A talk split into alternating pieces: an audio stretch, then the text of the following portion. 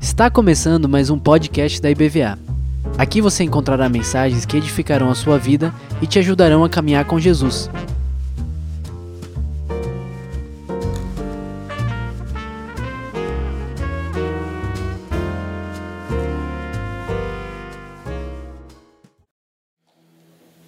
Bom dia, amados irmãos. Estamos em mês de missões, estamos falando sobre algo que é essência da igreja.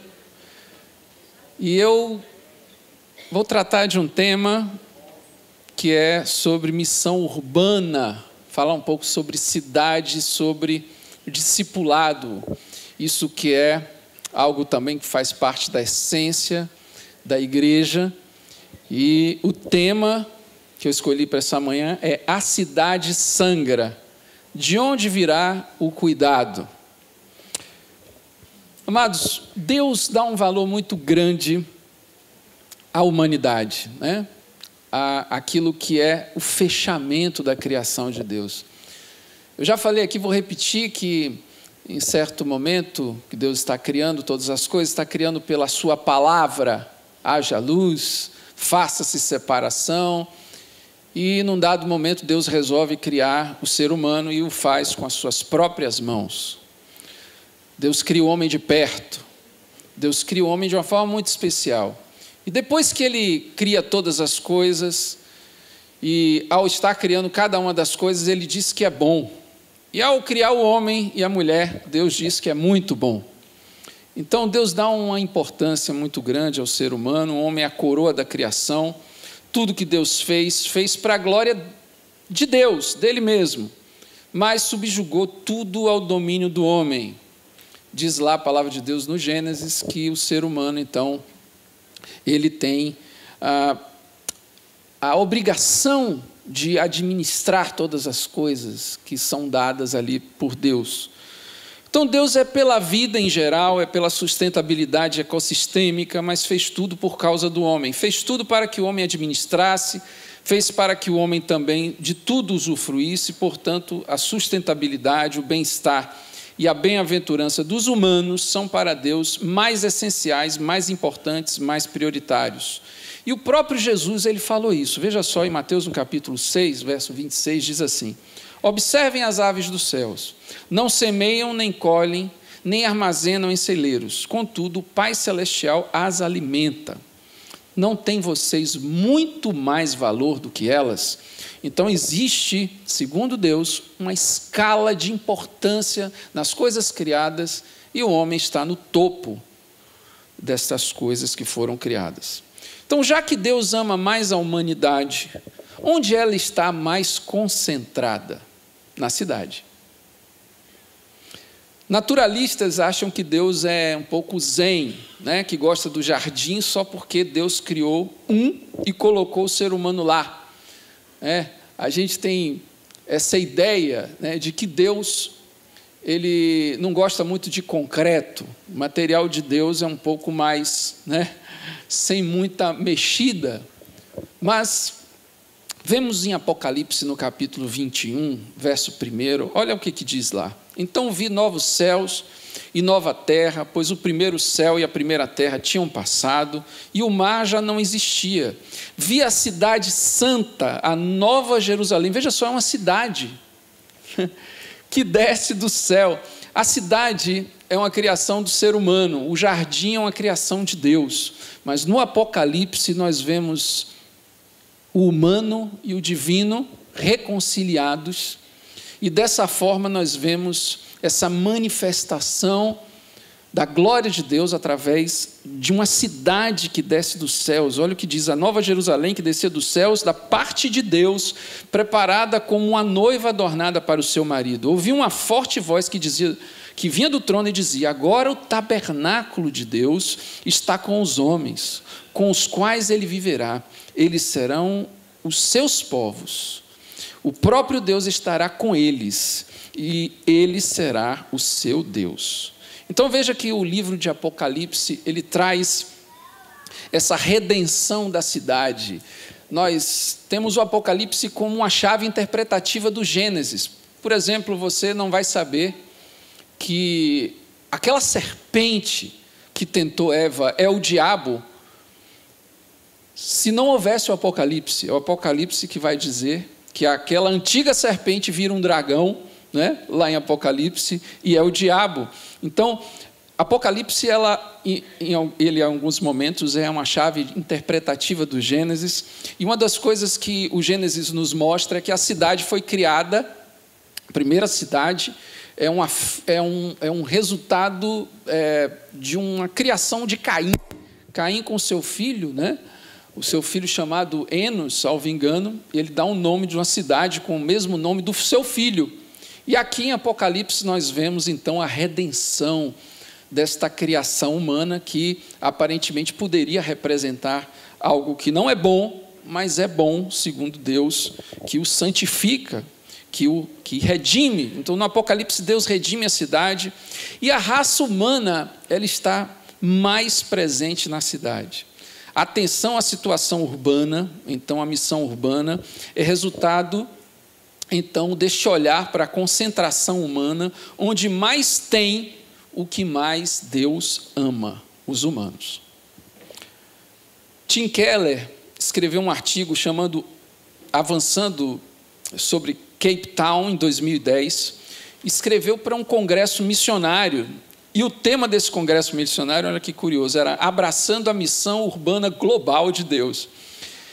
E ele diz nesse congresso que cidade na Bíblia não se refere ao tamanho somente da população, mas à concentração, à densidade dos humanos. No Salmo é, de número 122, verso 3, refere-se a essa concentração e diz assim: Jerusalém que está construída como cidade compacta então, o significado da palavra traduzida para compacta aí é bem entrelaçada, unida, numa cidade fortificada. As pessoas viviam perto umas das outras, bem próximas, em casas e ruas compactas. Então, a Bíblia define cidade não somente como nós hoje em dia, e não seria possível, vemos nas metrópoles, mas qualquer ambiente em que há muita concentração de pessoas e nesse lugar onde há concentração de pessoas, que nós sabemos que hoje muito mais concentradas nesse ambiente de cidade, é que onde estão mais os humanos,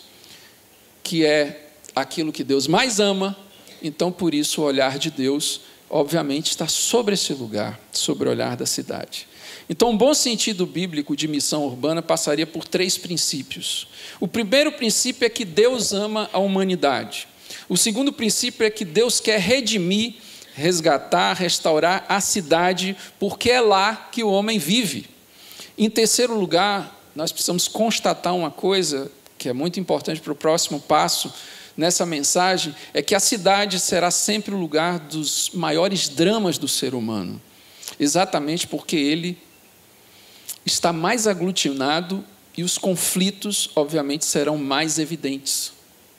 Onde tem mais gente, onde tem mais gente próxima, obviamente os conflitos vão ser maiores, os dramas serão maiores. Jesus Cristo, ele vai falar sobre isso, que já vem sendo manifestado, esses dramas são manifestados desde o Antigo Testamento, você vai ver na Torá, mas principalmente também nos profetas, é, explicitados alguns desses dramas, alguns desses problemas e preocupações preocupações urbanas, como, por exemplo, a recepção do estrangeiro, um problema que nós vivemos na, na, na cidade, a instituição de uma forma justa de comércio, como as pessoas devem se relacionar de forma justa nas suas relações comerciais, a equalização da desigualdade social, o tratamento digno aos deficientes, a condenação à exploração sexual. A gente tem no livro de Amós o, o, o, profeta Amós vai falar muito claramente com relação a isso. Entre outras coisas, nós vemos a Bíblia deixar muito claro que os lugares de concentração humana são lugares de problemas graves e problemas que precisam da atenção é, daqueles que são filhos de Deus, porque essa é a forma, Deus tem muita atenção também voltada para isso. Jesus Cristo, então, reforça isso que já vem acontecendo no, no, Antigo Testamento, e no capítulo 4 de Lucas, Cristo cita uma profecia de Isaías que diz: O Espírito do Senhor está sobre mim. Versículo 18, Lucas 4, 18 diz assim: O Espírito do Senhor está sobre mim, porque ele me ungiu para pregar as boas novas aos pobres. Ele me enviou para proclamar liberdade aos cativos e recuperação da vista aos cegos, para libertar os oprimidos e proclamar o ano da graça do Senhor. Livro de Atos, capítulo 10, citando o ministério de Jesus, no verso 36, diz assim: Vocês conhecem a mensagem enviada por Deus ao povo de Israel que fala das boas novas de paz por meio de Jesus Cristo, Senhor de todos.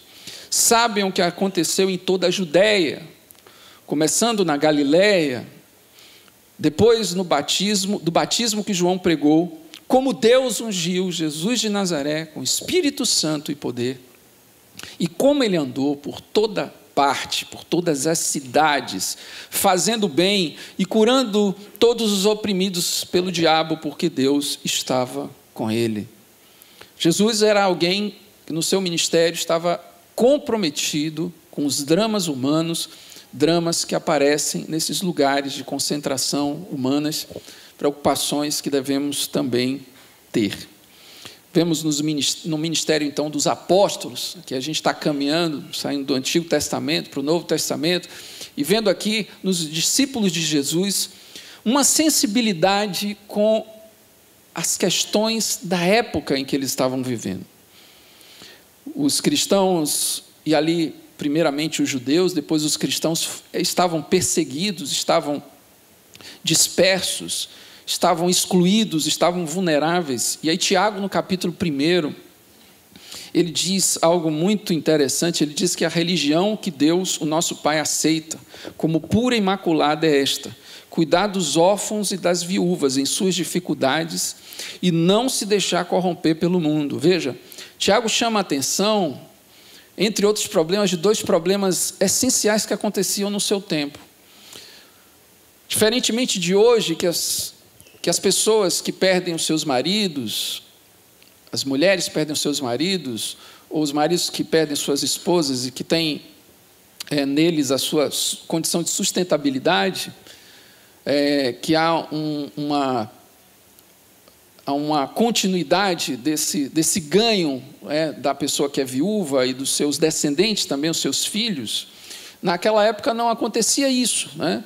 Então, muitos, muitos dos maridos que morriam, às vezes ficavam com, com, unicamente com o filho mais velho e não havia uma partilha justa, e também não havia uma continuidade do ganho salarial daquele trabalhador. Então, às vezes, as viúvas elas tinham, por estarem na miséria, que se prostituírem. Né? Então, havia muito problema na questão da dignidade das pessoas que ficavam viúvas e também dos órfãos, da mesma forma. A igreja se sensibiliza com relação a isso e a igreja, então, é, passa a agir é, na direção dessas pessoas, bem como de alguns irmãos que estavam sendo também desprezados pelos seus pais, alguns deles judeus, alguns pais também romanos, que iam se convertendo e por se converterem e não terem a aprovação das, dos seus familiares, às vezes eram expulsos de casa. Então, os, os irmãos da igreja é, acolhiam essas pessoas e se sensibilizavam com o problema dessas pessoas. O que, é que podemos aprender com isso? É que precisamos olhar para os problemas de agora, os problemas que vivemos dentro do ambiente da cidade, e também termos a mesma sensibilidade.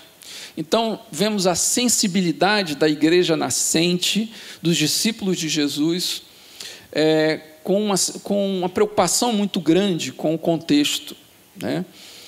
E a condição de vulnerabilidade é, é um problema urbano que toca o coração de Deus, e a igreja, em seu início, esteve sensível a isso, como devemos estar hoje. Então, no Novo Testamento, nós temos as viúvas e os órfãos, hoje nós temos as vítimas da violência, é, nós temos um problema gravíssimo relacionado à violência. Vítimas das drogas e de outros vícios, dependência química, vítimas da injustiça, nós estamos vivendo uma crise na, na, na, justiça, com tantas pessoas que são, são presas de forma absolutamente arbitrária, às vezes sem seu até seus, seus defensores terem acesso aos processos, tanta, tanta coisa estranha acontecendo com relação a isso, vítimas da depressão, de outras doenças, transtornos emocionais, vítimas do engano das ideologias e doutrinas demoníacas, que a Bíblia profetiza a respeito disso, e também a, a orfandade e a, e a viuvez que, se, que aparece de forma simbólica na ausência, na indiferença, às vezes, do marido, da esposa, dos pais para com seus filhos, que muitas vezes terceirizam a, a criação destes filhos. Então há uma orfandade né, velada, há uma viuvez velada acontecendo que muito nos assusta nos dias de hoje. Nós temos aqui campeando dentro do ambiente do nosso estado, por exemplo. A gente vive um estado muito provinciano, completamente abandonado. A gente vai para alguns outros lugares do país, é impressionante. É o mesmo Brasil, mas você vai para o sul do, do Brasil, é um outro tipo de vida, um outro, é, são salários mais altos com custo de vida mais baixo. Quem já viajou aqui para, o sul do país sabe disso. Né? Vivemos um estado de completo abandono no nosso estado com relação à segurança, vivemos um completo abandono com relação à educação, piores índices de educação do país. São problemas que nós vivemos dentro do nosso contexto. E o que é que podemos fazer? Precisamos, enquanto igreja, amenizar os problemas, fazer o bem, aproveitar então a oportunidade e trazer o reino de Deus para mais perto de todos. E como nós fazemos isso, irmãos? Nossa, é um universo de carência em que nós podemos entrar. E eu queria falar um pouco a respeito de uma coisa que a igreja sabe fazer e que deve fazer cada vez mais e que deve espalhar cada vez mais, que é discipular. E eu vou trazer o significado aqui discipulado um pouco mais amplo do que a gente está acostumado. Quero trazer uma definição para discipulado, que é uma necessidade, como o compartilhamento de verdade de Deus e a expressão de ações do reino de Deus em um ambiente de cuidado. Eu vou repetir: é o compartilhamento de verdades de Deus, não em momento nenhum, né, deixarmos de compartilhar, de dividir as verdades de Deus, e ações do reino de Deus em um ambiente de cuidado.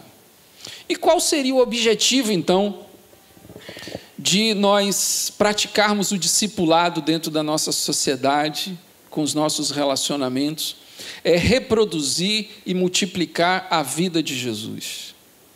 E de que forma se nós podemos fazer isso? Individualmente, nos relacionando com pessoas, tendo cuidado com suas carências individuais e pessoais, e de forma coletiva também, promovendo a comunhão e, e a integração entre pessoas. O John Stott escreveu um livro chamado Discípulo Radical. Não sei quem já leu esse livro, um livro muito importante que eu quero recomendar aqui para vocês. Ele diz que o discipulado, ele desenvolve inconformismo com o mundo. Olha quantas coisas interessantes. Amor pela pessoa de Jesus, maturidade cristã, senso e necessidade de viver com simplicidade e humildade, visão equilibrada de si mesmo, consciência da interdependência humana e ressignificação da morte como entrada para uma nova vida. Veja, quem é que não quer isso, né? Quem é que não quer viver um equilíbrio a respeito do, do que entende de si mesmo, do que entende de Deus? Quem não quer ter uma solução para esse dilema da morte, né? e que, ao ver um ente querido partir, não se sente tão é, incomodado, não só pela dor da perda, mas também pela realidade de que um dia cada um de nós se encontrará com ela e assim ter essa ciência da entrada para uma nova vida é algo muito consolador e muito libertador. Então, o John Stott nos fala muito claramente que o discipulado, ou seja, este compartilhamento, essas expressões de ação, ação do reino, essa reprodução, essa multiplicação, esse compartilhamento da vida de Cristo, que pode acontecer de forma pessoal ou coletiva, é algo que produz toda essa grandeza e essa beleza. A geração, irmãos, dos primeiros discípulos de Jesus, ela foi bem encaminhada, foi bem discipulada pelo próprio Jesus. Né? E Jesus Cristo desenvolveu, como nós sabemos, um, uma assistência, um discipulado pessoal muito eficaz. Jesus pegou somente 12 pessoas e, e, mais próximas, e mais próximas ainda, três dos seus discípulos, né, Pedro, Tiago e João, que viram a transfiguração com ele. E Jesus trabalhou intensamente no caráter dessas pessoas. Investiu de forma assim muito assim com todas as suas forças naqueles poucas, naquelas poucas pessoas que tinham origens diferentes, que tinham pensamentos diferentes, sendo que no final das contas tinha um lá, inclusive, né, que resolveu, inclusive, traí-lo. Mas até com esse, Jesus, é, até nesse, Jesus investiu bastante. E esse discipulado aconteceu de forma muito abençoadora, muito saudável, e fez com que esses discípulos fossem as pessoas que impactaram a sua época, impactaram Jerusalém, a sua cidade, e foram até os confins da terra e chegaram, e esse evangelho chegou até nós, exatamente por conta desses homens e mulheres de Deus, exatamente porque eles experimentaram nesta relação algo muito importante que todos nós precisamos é, experimentar, que é a intimidade com Jesus. Então, Jesus era uma pessoa muito acessível não sei se você já parou para pensar a respeito das cenas que nós vamos ver muitas vezes nas Escrituras, em que Jesus conversa particularmente com pessoas. Isso nos ensina da, da seguinte forma: que nós precisamos estar atentos às necessidades particulares das pessoas. Nós cristãos precisamos ter ouvidos bem atentos aos problemas das pessoas, no momento em que as pessoas ouvem muito pouco. Vocês percebem que muitas vezes numa conversa, as pessoas estão falando umas por cima das outras. Vocês percebem que às vezes quando uma pessoa pergunta tudo bem, a pessoa também pergunta tudo bem, ninguém respondeu nada, mas todo mundo subentende que está tudo bem. Não é tão estranho esse modelo de relacionamento em que as pessoas, no final das contas, não param para cultivarem a profundidade das suas relações e intimidade? Então Jesus era alguém que não abria mão disso, era acessível, sensível às particularidades. Ele, por exemplo, chamou os discípulos para compartilhar suas dores naquele momento que ele estava para ser crucificado ali no Getsemane. Ele, ele disse: Venham orar comigo. Jesus expõe um pouco da sua fragilidade naquele momento para convidar os seus discípulos a. Então, Deus, Jesus Cristo não se fazia de super-homem.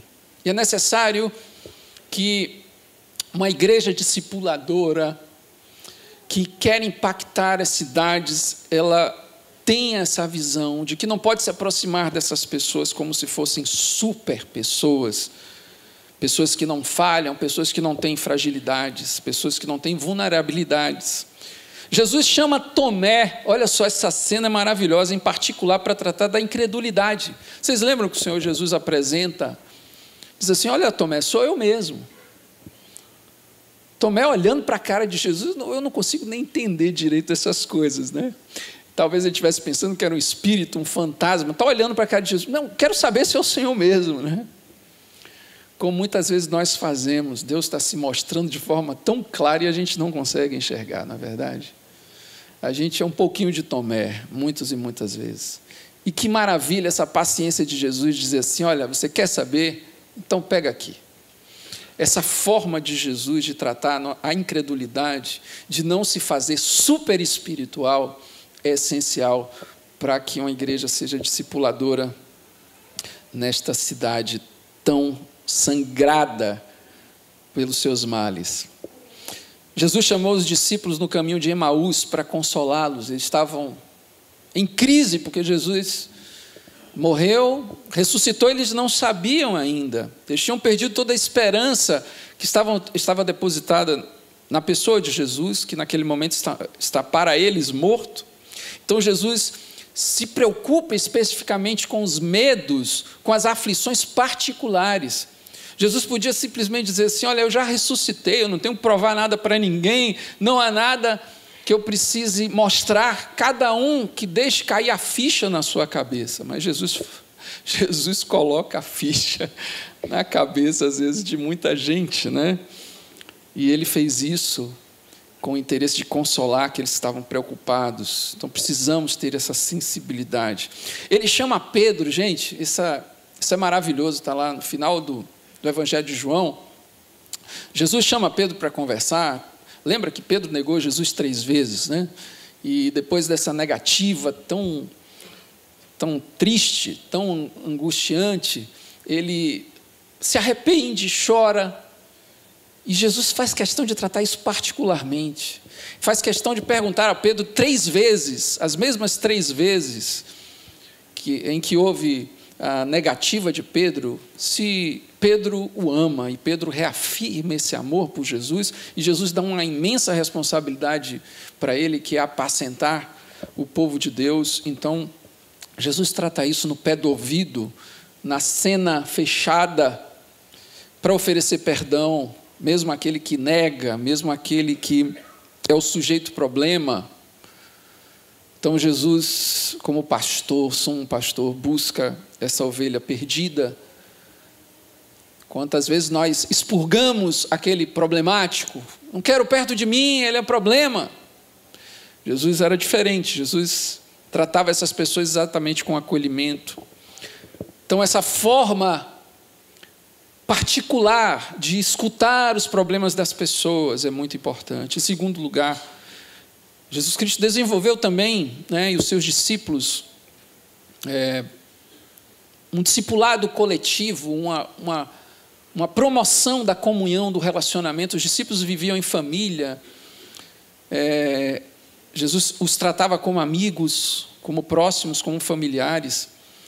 É, e interessante, com certa feita, um dos seus familiares procura, procura ele, né? É, dizendo assim: Olha, eu quero ter acesso porque eu sou da família. E Jesus Cristo diz assim: Olha, minha família são aqueles que fazem a vontade de Deus e o agradam. Olha que coisa linda. Jesus Cristo inclui todos aqueles que são os seus parceiros de, de vida espiritual como familiares. E eles viveram essa experiência coletiva, os seus discípulos, posteriormente, com menos religião e mais relacionamento. Viveram como uma família, comiam juntos, estavam uns nas casas dos outros, procuravam agregar o mais indistintamente possível as pessoas, eram de fato uma comunidade. E percebam, nós lemos isso muito claramente, a repercussão daquele discipulado de Jesus acontecendo também na igreja, lá em Atos 2. Esse verso é muito lindo, Atos 2, verso 46 diz assim: que todos os dias continuavam a reunir-se reunir no pátio do templo, partiam pão em casa e juntos participavam das refeições, com alegria e sinceridade de coração, louvando a Deus e tendo a simpatia de todo o povo.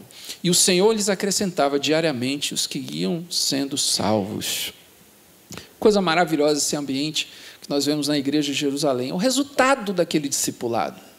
O resultado daquele investimento, essa palavra é muito importante.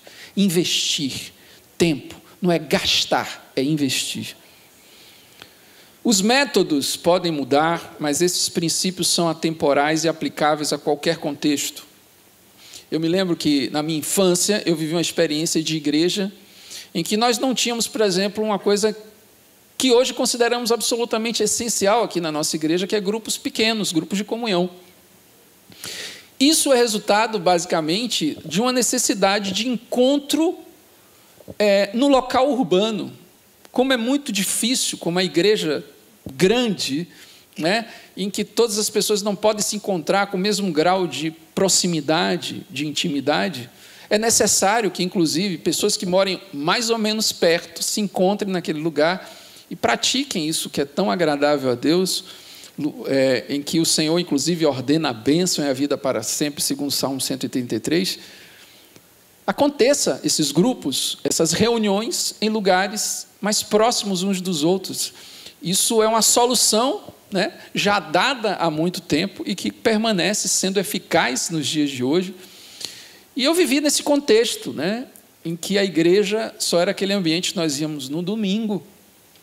E muitas vezes nos conhecíamos muito pouco, nos víamos como muitas vezes nos vemos aqui, a gente vê tanta cara nova, né? e graças a Deus o Senhor tem acrescentado os que vêm sendo salvos na nossa igreja.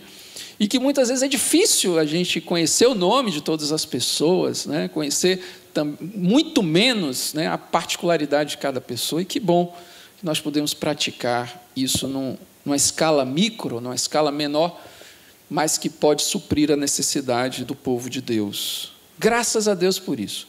Eu não vivi isso cedo, mas graças a Deus o Senhor tem trazido essa forma, né? Mas em algumas igrejas, inclusive no interior, que são igrejas menores em alguns lugares, em, em lugares com cidades, cidades pequenas, às vezes isso, esse método não é tão necessário. As pessoas conseguem se encontrar, conseguem se relacionar. A igreja realmente é pequena, todo mundo se conhece. Mas veja que a necessidade urbana também é, traz os seus próprios métodos. E isso é muito bom, graças a Deus. Amados, são muitos desafios que as soluções não são necessariamente tão complicadas. Eu queria trazer um dado para vocês. É, contei aqui, graças a Deus, com a ajuda do meu querido Felipe, né? pesquisador aqui, Felipe Leite, da nossa igreja. Olha só, diversas pesquisas mostram que a comunidade científica é muito menos receptiva à religião do que a população em geral. A gente sabe disso, né? A gente vai para a universidade, estou trabalhando aqui com outro problema, e sabe que dentro do ambiente universitário é, é, um, é um lugar extremamente né, insalubre para as pessoas que entram lá, principalmente para os crentes. Né? Em uma delas, que analisou uma amostra composta por professores de 21 universidades de elite nos Estados Unidos, que incluía pesquisadores tanto das ciências naturais quanto das sociais, ou seja, né, sociologia, filosofia, entre outras coisas, né, apontou que a probabilidade de um desses indivíduos não serem afiliados a nenhuma religião, 51,8%, é muito maior que a do americano médio, que é 14,2%. Ou seja, veja, 14,2% da, da, da população geral é, é avessa a qualquer coisa ligada à religião. Mas dentro da universidade é 51,8%. Paralelamente, as chances de um deles ser evangélico, 1,5%, ou católico tradicional, 0,7%, são muito menores do que do americano médio, que é de 13,6% e 6,9%, respectivamente. Preste atenção nessa segunda parte aqui. Dados como esse levam alguns a concluírem que o cultivo da racionalidade, da intelectualidade, nos afastam de Deus. Acham que as pessoas vão entrar na universidade e se tornarem, então, seculares ou secularizados por conta da influência da própria universidade. Não é bem assim. A mesma pesquisa mostra que acadêmicos que crescem num lar religioso, especialmente se foi um lar cristão protestante, têm uma probabilidade substancialmente menor de ter abandonado sua filiação e práticas religiosas. Não é curioso isso? O problema vem mais de berço do que depois. Entende, gente? Então, eu vim aqui falar um pouco para vocês nesse instante a respeito da necessidade do discipulado em casa, do discipulado dos filhos. Eu falei de um problema urbano que é essa orfandade pelo abandono. Muitas vezes, muitas pessoas se queixam do que acontece depois, da, da potência que é a influência dentro da universidade, mas precisamos saber da importância dessa formação que protege de dentro para fora os nossos filhos quando vêm situações difíceis, como esse ambiente insalubre para eles. Além disso, perceba, outros estudos também apontam que, mesmo entre acadêmicos que são, em sua maioria, secularizados, é forte a noção de que há incompatibilidade entre ciência e religião. Em um deles, inclusive realizado com especialistas nas, das ciências naturais, observou-se que essa noção cresce quanto maior for a titulação do indivíduo, ou seja, o sujeito graduado, pós-graduado, né, é, mestrado, doutorado, pós-doutorado, é mais, inclusive, resistente a as coisas de Deus, né? Para o autor de uma dessas pesquisas, o distanciamento dos cientistas em relação às religiões históricas tem mais a ver com as experiências pessoais negativas que tiveram como com a religião institucionalizada do que com o conceito de religião em si. Olha só, são dessas pessoas que acabam se especializando um pouco mais, entrando no universo do conhecimento, tanto natural quanto do ponto de vista das ciências sociais, se aprofundam e se distanciam de Deus por causa das decepções que eles tiveram dentro do ambiente eclesiástico. Olha só. Então, irmãos, perceba como a necessidade do discipulado, como a necessidade dessa assistência é importante para a vida das pessoas, é importante para a vida dos nossos filhos, é importante para o futuro da nossa sociedade, futuro do nosso país.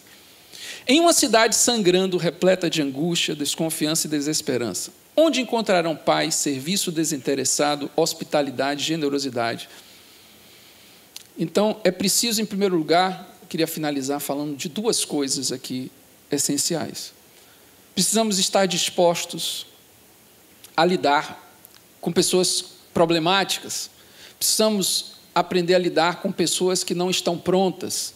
Precisamos aprender a lidar com pessoas que são órfãos de todo jeito, seja porque não tem o seu pai, seja porque não tem a sua mãe, porque não estão vivos, seja porque não tem o seu pai nem a sua mãe, porque eles estão walking dead, estão mortos vivos para a paternidade, para a maternidade.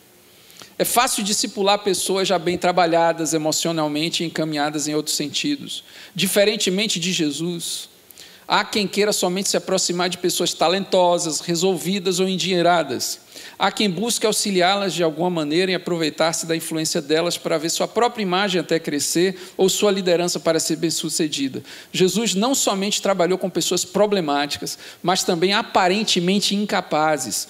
Ele enxergou futuro em quem ninguém enxergava. Ele trabalhou em almas confusas, traumatizadas, oscilantes e até agressivas. Ele veio para os doentes, não somente fisicamente. Segundo lugar, é preciso desenvolver, irmãos, um coração acolhedor. É preciso entender os problemas de hoje e desenvolver um coração acolhedor. Três foram os que viram a transfiguração, três discípulos, e eram os mais íntimos. Eu falei sobre isso aqui agora, há poucos instantes. Pedro, Tiago e João. Estes mesmos três tinham problema com a vida de oração. Ou pelo menos não tinham senso de urgência. Quando Jesus convidou-lhes a participar do momento mais difícil da sua vida ali no Getsemane, estava para ser crucificado, é, nesse momento eles experimentaram de uma intimidade que nem todo discípulo quer participar a intimidade na aflição. Jesus está prestes a entregar-se à maior experiência de solidão possível, mas não contou com eles. Ele está no Getsemane em agonia e os convida à oração. Era uma clemência por companhia mas eles são vencidos pelo cansaço. Não estavam dispostos a lutar contra o sono. Lembram que os discípulos dormiram? E nem entendiam o quanto era importante fazê-lo. Os mesmos que viram a glória de Deus na transfiguração falharam em serem leais, em serem parceiros. Ver a glória de Deus não é garantia de permanência na fé, de firmeza na urgência, nem na constância da disciplina. É preciso ter alma pastoral, é preciso negar a si mesmo. E eles nem compreendiam naquele momento o que isso significava. Eles não tinham vida de oração e jejum, tanto que não conseguiam expulsar um demônio que somente com jejum e oração conseguiriam. O que fazer? Vamos desprezá-los? Não são mais úteis porque são fracos demais? Porque não suportam a carga? Não.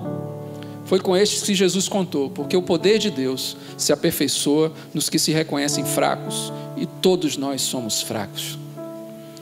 Eles um dia perceberiam, o discipulador não fica peneirando, que faz isso é o diabo.